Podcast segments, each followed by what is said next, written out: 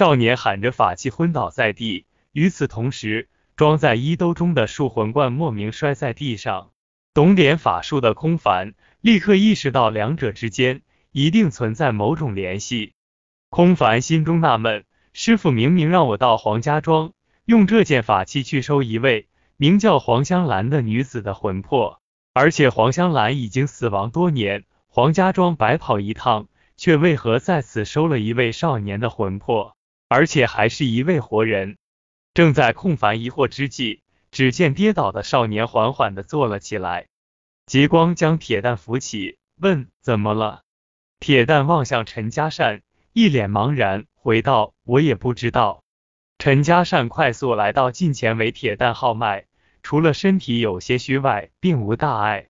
只一会儿功夫，周围聚集了许多人。此时如果问明缘由，显然不合时宜。况且将铁蛋、黄香兰、空凡。三者之间的关系理清需要一定时间。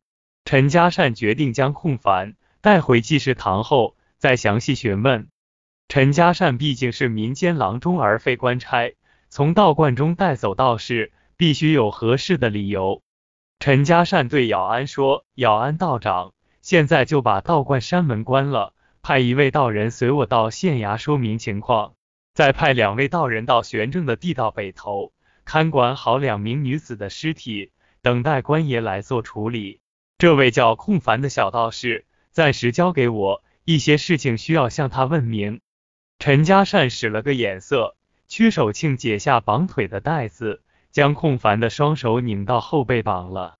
十五岁的空凡哪里见过这种架势，吓得哭出声来，央求道：“陈郎中，不要绑我，我跟你们走。”屈守庆把对玄正的仇恨转移到空凡身上，用力拧住空凡的手，厉声道：“既然是玄正的徒弟，就不是什么好东西。别哭，再哭我就打死你！”看到屈守庆凶凶的样子，空凡止住哭声，任凭他绑了个结结实实。说的对，空凡是玄正的入门弟子，别看他是道观中岁数最小的道士。但玄正做的一切坏事，他都知道。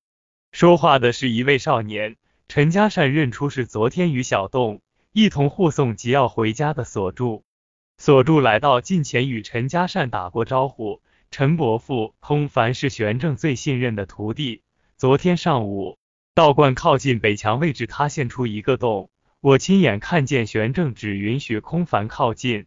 昨天下午，吉耀哥担水回家时。我看到空凡一直在后面跟着，直到吉耀哥摔倒在刘记肉铺，空凡才返回道观。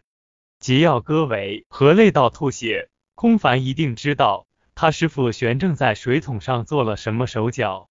一看自己的牢底被锁住，和盘托出，空凡更加担心与害怕，心想如果被带到济世堂，他们势必逼迫自己说出师傅的秘密，扛着不说，势必挨揍。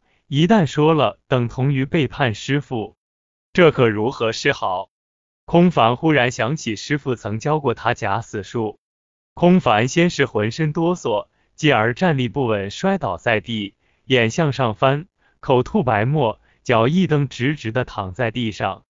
做这些的同时，空凡暗中凝神聚气，停运气血，最终呈现在众人面前的僵直身体与死人无异。一切发生在瞬间，完全出乎陈家善的预料。看到眼前的一切，屈守庆慌了神，自己刚将空凡绑了就断了气，若是官府追究起来，就是一起人命官司。想到此，屈守庆吓得一屁股坐在地上，无望的望向陈家善。